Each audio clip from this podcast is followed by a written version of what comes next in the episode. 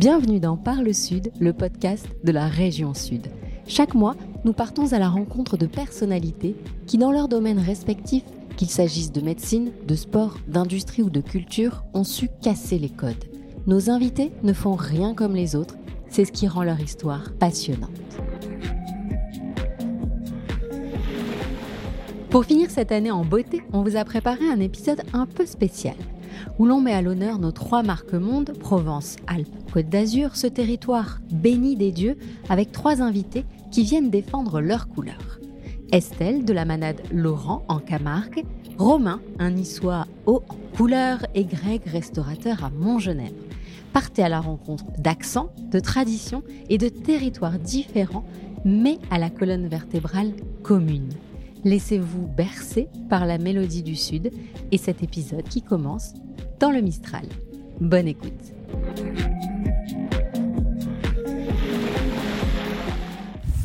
Merci beaucoup de me recevoir chez vous. Bienvenue. Merci, beaucoup. C'est magnifique. Les chevaux sont au chaud? Non, non, non. Nous, tout vit en liberté. Donc, ils ah, sont dans des clos. Là, on les voit pas, où ils peuvent s'avancer parce que ce sont de grands clos.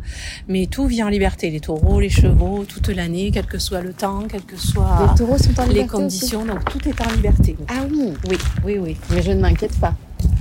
Non. Que les taureaux ah non, non, parce qu'ils sont dans leur clos. Ils sont dans leur clos, enfermés. Enfermés. Excusez-moi, je fais le tour, je vous ouvre ici. Ok. Bon, on est bien installé là. Alors, on est dans une des salles de réception, vous me le disiez. On est entouré euh, de selles. Alors ici, de photos, d'articles de presse. Exactement. Ici, il y a toute l'histoire de la manade. Il y a les trophées remportés par les taureaux, il y a les têtes de taureaux célèbres qui ont tous été euh, couronnés euh, du, du meilleur, puisqu'ils ont tous été élus Bio d'or, le meilleur taureau de l'année, soit Banco, Fidelio, parce qu'ils ont tous un nom, donc, donc ce sont tous des vedettes que les aficionados ont plaisir de venir euh, retrouver et que les touristes ont plaisir de voir et on leur explique bien qu'ici ils meurent de leur belle mort après une carrière de plusieurs années et s'ils sont ici au mur, c'est parce que leur vie a représenté vraiment quelque chose, surtout leur carrière sportive. Salut Romain. Salut Caroline. Merci de me recevoir sur tes terres. Donc là, le service est terminé. Tu te poses un petit peu avec moi. Merci de prendre le temps. On va essayer de décrire à celles et ceux qui nous écoutent euh, où nous nous trouvons. Moi, je peux dire deux mots puisque je suis venue à pied. Oui. On est à 15 minutes de la place Masséna. Oui, c'est ça. Qui parle à beaucoup de monde. Eh ben voilà, tu as tout dit. Hein. Je pense que quand on dit qu'on est à 15 minutes de la place Masséna et qu'on monte tout droit, on sait qu'on est, qu'on est à la Libé. À la Libé. Voilà, à nice. Ben là, ici, on est dans un quartier qui est hyper local, dans une ville euh, du sud de la France où il fait bon vivre. Euh, avec le côté très chauvin qu'on connaît à Nice, on peut dire qu'on est sur la plus belle ville du monde. Ah, carrément. Ça c'est fait, ça c'est direct. Au moins on met, tu sais, la tendance de, de, notre entretien, de notre échange, on met, ça. on met les auditeurs dans, dans une condition où, ils savent où ils sont. Alors tu dis la plus belle ville, mais il va falloir le, prouver. Comment tu définirais ce territoire? Je pense que c'est un territoire qui est très riche de par sa position géographique euh, avec la Méditerranée, et parce que je pense que c'est une des seules villes où tu peux euh, aller à la plage en 10 minutes et aller skier six mois après en une heure et quart de voiture. Et je pense que, ou aller randonner même l'été, euh, aller à la plage le matin, prendre ta voiture à midi et aller randonner dans le Mercantour. Je pense que ça, c'est une richesse euh, de territoire qui est quand même incroyable. Salut Greg Tu fais un chocolat chaud et, un décaste. Allez, on s'installe avec notre chocolat chaud. Alors, Greg, merci de me consacrer un peu de temps. Avec plaisir, Caro. on, va peut-être, puisque c'est de l'audio, on va être obligé de décrire un petit peu, de raconter où est-ce qu'on se trouve. On se trouve aujourd'hui dans le Graal, qui est notre établissement, à ma femme et à moi, qu'on a fondé en 2003, qui était déjà existant, qu'on a repris et qu'on a essayé de mettre à notre image, à notre goût. Le goût, c'est le goût de la montagne et c'est le goût aussi euh, des gens, de ce que je recherche les gens. Nous, on aime ça, mais euh, j'espère que c'est ce qu'aiment les gens aussi. Greg, comment tu définirais ce territoire? Ça reste un territoire alpin de montagne, euh, avec des montagnards qui sont gentils, tous gentils, accueillants, Et, euh, et, puis, et puis après, en plein hiver, eh bien, il y a du monde, parce qu'on est là pour avoir du monde, on est là pour recevoir du monde. Entre... Mais on reste avant tout des montagnards, parce que quand euh, tout le monde est parti, ben, on est 300 dans le village, et on est content de se retrouver à 300. Mais on est content de tous vous retrouver aussi après, parce que c'est ce qui nous plaît en fait, c'est ce côté haut, ce côté bas, c'est ça qui est chouette. On passe de 300 à combien? On passe de 300, je pense que le week-end dernier, on était bien 12, 15 000, c'était assez impressionnant. Ah ouais. Comment on pourrait d'ailleurs décrire euh, ce paysage On est au cœur de la Camargue. Alors on est au cœur du parc naturel régional de Camargue. C'est un paysage euh, sauvage, très sauvage, qui est maintenu ainsi grâce au taureau, parce que tout est fait euh, ici autour du taureau. C'est lui le, le dieu de l'arène, mais aussi le dieu du territoire, et c'est lui qui nous permet de protéger l'environnement et de garder la Camargue telle qu'elle est. Parce que le taureau Camargue est un taureau semi-sauvage, parce qu'effectivement, nous, on va travailler avec lui tous les jours à cheval pour aller les trier et les mener en course. Mais il vit en extérieur toute l'année et il sait trouver sa nourriture dans des endroits euh, vraiment euh, parfois plus compliqués, au milieu des ronces. Alors on a des clos d'hiver, des clos d'été, des clos d'hiver qui sont plus abrités, plus abrités du vent, plus abrités de l'humidité. Donc tout ça c'est la gestion des pâtures par le, le, manadier qui est mon mari, mais le taureau sauvage il sait se vivre ici en Camargue et c'est le garant de la protection de l'environnement de la Camargue telle qu'elle est. Ce serait quoi, selon toi, la spécificité de ce territoire? Ben, alors on vient de parler de la position géographique, mais euh, je pense que culturellement c'est un endroit qui est très riche euh, de par son histoire. Bon, il y a le carnaval qui est, qui est un, un, moment incontournable de notre cité. Euh, on a l'été le festival du jazz aussi qui draine beaucoup de monde. On est ici dans ton restaurant, je ne l'ai pas dit au début. C'est un restaurant de spécialité italienne. La proximité avec l'Italie, justement, est-ce que ça a une influence? Ah ben, Bien sûr, hein, je pense que ce côté, ce côté sudiste et cette chaleur méditerranéenne, elle est très importante et elle se ressent à 1000% dans, dans, les échanges, dans, la façon d'être, dans le caractère de ceux qui sont, qui sont nés ici, dans le caractère de ceux qui ont grandi ici, dans le caractère de, de, de, de, ceux qui sont là de génération en génération. Voilà, ce côté un peu sanguin, un peu solaire. On peut dire aussi ce côté un peu too much parce que voilà, ça fait partie de la vie. Hein. Greg, ma prochaine question, c'était quelle était la spécificité de ce territoire et est-ce que c'est pas justement sa proximité avec l'Italie?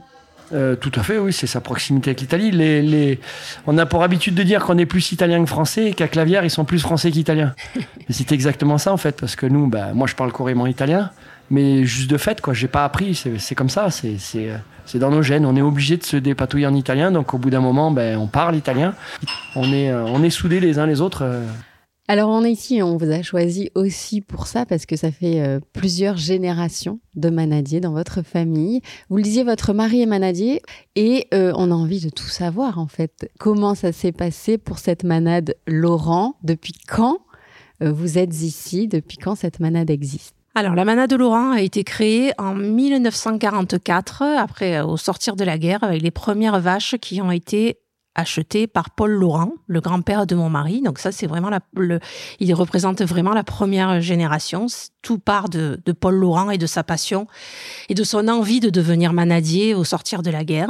Ensuite, euh, il y a eu la génération de mon beau-père, Henri Laurent, qui, ben, a continué aussi bien dans, la sélection des taureaux. Et on travaille tous de génération en génération en, se passant un secret de la sélection, en, façonnant les taureaux à son image aussi. Mais a, c'est assez drôle de voir au travers des générations même, une même vision des choses. Et même si les façons de travailler sont différentes, il y a quand même une traçabilité euh, du, du secret de, de, de, de la manade. Donc Paul, Henri, et puis il y a eu mon mari Patrick. Et aujourd'hui, ben, il y a notre fils de 19 ans, Paul, qui prend la relève, qui a terminé ses, ses études agricoles et qui sera donc là, et qui est, on peut dire, parce qu'il a 19 ans, mais ça y est, il vient de, de commencer à travailler avec nous, qui sera donc la quatrième génération. J'ai épousé l'homme et le milieu que je ne connaissais absolument pas. Toi, Annie, ça fait combien de, de générations Alors, on est la, on est la première génération niçoise. Mes enfants sont la deuxième génération parce que parce qu'on a des parents qui sont originaires euh, d'ailleurs, mais on a grand, on a, nous on est on est d'ici, on a grandi ici. Je suis de deux endroits, de Saint-André de la Roche de naissance à Nice-Est. Donc on les appelle les babis. À l'époque, c'était les crapauds. Et après, je suis de la Libé également. Dans le centre-ville, je me sens un peu de partout parce que je trouve que même si on est très chauvin et que je suis défenseur de la Libé à 1000%, je trouve qu'on est euh, qu'on est sur une ville où il fait bon vivre de partout, que vous soyez à la Libé, que vous soyez au cours Saléa, que vous soyez au port maintenant, euh, qui est un quartier qui a, qui a émergé. Je trouve qu'il fait bon vivre un peu de partout à Nice. hein. Greg, toi, ça fait combien d'années que tu vis ici? Moi, je suis né ici. Moi. Donc on peut parler de génération, tes parents aussi ou pas? Euh, oui, euh, ma maman n'est pas née ici, mais elle, est, elle, est, elle habite ici. Euh, mon grand-père a fondé l'école de ski ici. Ah oui. Au tout début, voilà, mon grand-père était un, tout des, un des tout premiers moniteurs de ski. Il était directeur de l'école de ski. Il devait être 6, 8. Et maintenant, aujourd'hui, ils doivent être 120. Oui. Ouais. Donc troisième génération. Troisième génération, tout à Ouais, fait. Avec tes Ouais. enfants. Tout à fait. Euh, on va parler un petit peu de, de tradition, tradition locale. Si tu ne devais en citer qu'une, ça serait laquelle? Je crois que la, la- la plus importante des cultures ici, ce sera la culture du bois, euh, de ce fameux arbre qu'on appelle le mélèze. C'est ce qui nous caractérise le plus parce que c'est un bois qu'on utilise pour tout. Euh, dehors, dedans, euh, la charpente, euh, tout ce dont on a besoin euh, passe au travers du mélèze. C'est un bois qui est fantastique. C'est en circuit court. Ouais, c'est un circuit court en général. euh, les charpentes sont faites en mélèze de pays. Et euh, une charpente en mélèze de pays, ça a la classe, la grande classe. Si vous ne deviez en citer qu'une de tradition, je crois comprendre depuis le début de notre échange que ce sera la, course camarguaise, non? Oui, euh, la course camarguaise, c'est l'essentiel. Parce que autour du taureau, bien, ça veut dire euh, une langue, le provençal, qui est toujours vivante. Parce qu'il n'y a pas de mot euh, traduisible en français quand on travaille dans les bêtes, parce que c'est tellement un métier ancien que le- les mots viennent euh, de tradition. C'est aussi un costume traditionnel, aussi bien le costume de gardien que le costume d'Arles pour les jeunes femmes.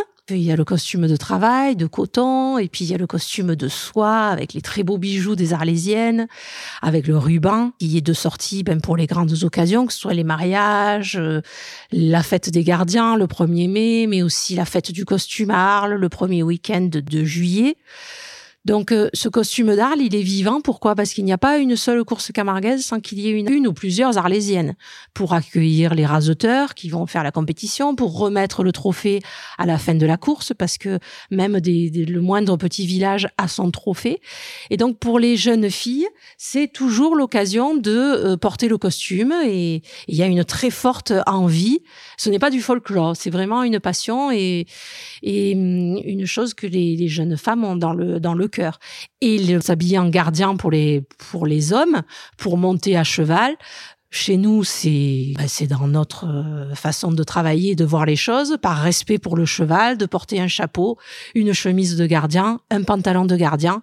Ici, on n'est pas aux États-Unis, on a la chance d'avoir nos propres traditions, donc il faut les les respecter et et, et le vivre. Voilà, on vit on vit de, de cette passion. C'est une grande chance. On va parler tradition un peu. Oui. Si tu devais euh, n'en citer qu'une, tu citerais quoi? Ah, c'est dur qu'une. hein. On parlait tout à l'heure de la proximité avec, euh, avec l'arrière-pays et il y, a les- il y a les festins des villages. Ça, c'est une tradition qui existe depuis tellement longtemps et qui a, qui a bercé tellement de générations. Euh, les festins, c'est euh, chaque village qui euh, festoie avec deux voire trois jours d'animation. et il y a des, des activités réputées comme le concours de boules carrées principalement. C'est un moment festif pour tout un village. Euh, On en parlait, le carnaval, c'est un moment important. Euh, petit, on était, euh, on se bazar des confettis euh, à gogo. À l'époque, il y avait les jeunes qui portaient les têtes. J'ai eu porté les têtes par la suite. Il y avait, y c'est un peu, je sais pas, c'est une tradition, mais c'est une coutume qui se faisait. C'est-à-dire qu'il y avait juste un trou pour qu'ils aient la visibilité. Les mecs qui portaient les fameuses têtes. Et petit, tu bazardais les, confettis dans le trou. Voilà, et quand j'ai grandi et que je me suis mis à porter les têtes et que les petits me faisaient ça, j'avais qu'une envie, c'était de les manger tout cru. Mais bon, voilà, ça faisait partie du jeu, je l'avais fait. euh, et puis, euh, voilà, ça, c'est des choses importantes. Après, tout au, au long de l'année, il y a la fête des châtaignes aussi, qui est un moment qui est, qui est- qui est hyper important. Puis voilà, et puis dans les festins dont on parlait, euh, il y a plusieurs traditions niçoises qui sont respectées, telles que tels que les obades le matin euh, avec les fifres, euh, voilà, c'est tout ce qui est instrument euh, niçois avec les tambours derrière. C'est aussi très riche en fait Nice en, en tradition Mais et, oui, je vois, et hein. en coutume. C'était effectivement impossible de, de n'en citer qu'une. En tout Ouais. cas, ça aurait été dommage. J'ai j'ai envie qu'on parle de quelques mots ou expressions. Alors, on dit Nissart. Ouais. C'est ça le patois de Ouais. Nice. Comment on dit faire une bise? À faire la baillette. Nous, notre génération, même quand je vois des copains, hein, Alour, Alour, c'est- international à Nice. Hein. Hein, ouais, tu peux l'employer pour plein de trucs. Alour, hein, pour dire bonjour. Alour, hein, ça va? Keji, euh, en fourme. Tu as Alour, ah ouais, Alour, ah bon, ça, ça se comprend par soi-même. Keji, qu'est-ce que tu racontes? Euh, En fourme, tout va bien, tu es en forme. Face frais, c'est quand tu, tu te gèles dehors, là, quand il fait 12-13 degrés. Voilà. Face frais? Ouais. Ah ouais, fait frais en fait. ouais. Voilà, euh, acquis, euh, c'est ici. euh, ouais, il y a plein de, de choses que je pense euh, on utilise tous au quotidien, euh, un mot par-ci, un mot par-là, et, et ça garde côté un peu, voilà, très, très, très ancré niçois. Greg, est-ce que tu connais quelques mots ou expressions en, en patois du coin que tu utilises Alors, je- parfois Ça, c'est le seul truc que je ne parle absolument pas. C'est vrai C'est le patois. Ouais. Et c'est vrai que dans le, il est encore pas mal utilisé un peu plus dans le sud du département ou aux alentours de Briançon, mais chez nous, c'est vrai que c'est plus, euh, c'est plus ça, c'est c'est quelque chose qui s'est beaucoup perdu. Alors par exemple, le matin, quand on va partir euh, travailler à cheval, euh, on va aller accamper les taureaux. Ça veut dire les rassembler. Une fois qu'on les a accampés, on va trier les taureaux qui sont loués l'après-midi aux arènes. On va aller arriber les taureaux aussi. On va aller leur donner à manger, un petit supplément de foin euh, l'hiver. Ça, nous, euh, dans la manade, on commence fin janvier, début février. Quand il n'y a pas assez d'herbe, on va arriber les taureaux. Alors c'est vrai que si euh, si on dit on va arriber les bio, s'il y a une personne étrangère à cette région qui vient, elle ne comprendra pas ce que nous allons faire, alors que nous allons tout simplement donner à manger aux bêtes. Voilà. Tout simplement. tout, tout est dans le tout simplement. C'est quoi pour toi le sud? Je pense que le sud, c'est un moment, c'est un, c'est un endroit qui est un endroit à part. Je pense qu'il y a, que nous qui pouvons comprendre ce que c'est d'être, euh, d'être du sud, parce que là, je parlerai de manière générale, hein, pas que le sud de la France, mais le, le sud dans, dans, dans sa généralité. Je pense que au sud, on est quand même des gens euh, chaleureux. On est, on est à part parce que notre caractère est à part, parce qu'on est trempé par cette passion de tout. C'est-à-dire que les gens ils disent tout à l'heure on parlait d'excessivité. C'est pas de l'excessivité, c'est juste que on vit tout avec passion. Et on vit tellement les choses avec passion qu'un rien ça devient une compétition, qu'un rien devient un challenge. Et on essaye de. Et on le vit tellement que. eh, je pense qu'on respire la vie. Hein, on parlait de plus belle ville du monde tout à l'heure. Là, maintenant, je remets encore la barre encore un peu plus haute. On respire la vie dans le sud, en général. C'est ce qui fait cette, cette beauté de- d'être sudiste. Le sud, c'est le début de chez nous. C'est voilà, c'est chez nous, le sud, le sud, parce que nous, on est au nord du sud, comme on dit. On est juste avant la Savoie. Ben, le sud, c'est le soleil et c'est le ciel bleu. C'est le ski sous le soleil, c'est pas le ski sous la neige, c'est ce que viennent chercher les gens chez nous. On dit toujours une grande saison de ski à Montgenèvre, c'est une grande saison au Céloyer, pas une grande saison sous la neige. Et ça, ça nous définit bien ici. Le Sud, alors c'est un- c'est une mosaïque où chaque partie de ce territoire a sa propre euh, tradition, défendue avec des gens à fort caractère, mais des gens passionnés, que ce soit euh, à Manosque, à, à Nice, à Marseille, à- et ici en Camargue, à Arles. Chaque territoire, c'est une magnifique mosaïque de couleurs, de chaleur, euh, où chacun défend son, son territoire avec force. Et moi, je trouve ça vraiment absolument magnifique, ce Sud. Voilà, moi, je, je suis du Sud et je le défendrai euh, toujours. Si- Est-ce que vous distinguez euh, votre sud du sud? Oui, je le mets pas à part. C'est une partie de ce Sud qui, pour moi, euh, chacun a ses spécificités. Donc, euh, il n'y a pas un plus grand Sud qu'un autre, mais celui de la Camargue, c'est vraiment, pour moi, le- un poumon vert de nature sauvage, dur, parce que il faut pas voir la carte postale uniquement. C'est le sel, c'est le vent, le Mistral qui est très fort ici parce que rien ne l'arrête. C'est euh, une terre aride et difficile, mais qui la rend euh, magnifique. Et, et voilà, c'est c'est le côté sauvage du sud. Je pense que c'est la Camargue. Voilà, vraiment. c'est toute la cuisine, tout ce partage, tout cette, euh, toute ces- cette culture, ces coutumes, ces traditions dont je t'ai parlé jusque présent, je pense que je pense que c'est ce qui nous rend ce qui nous rend un peu à part.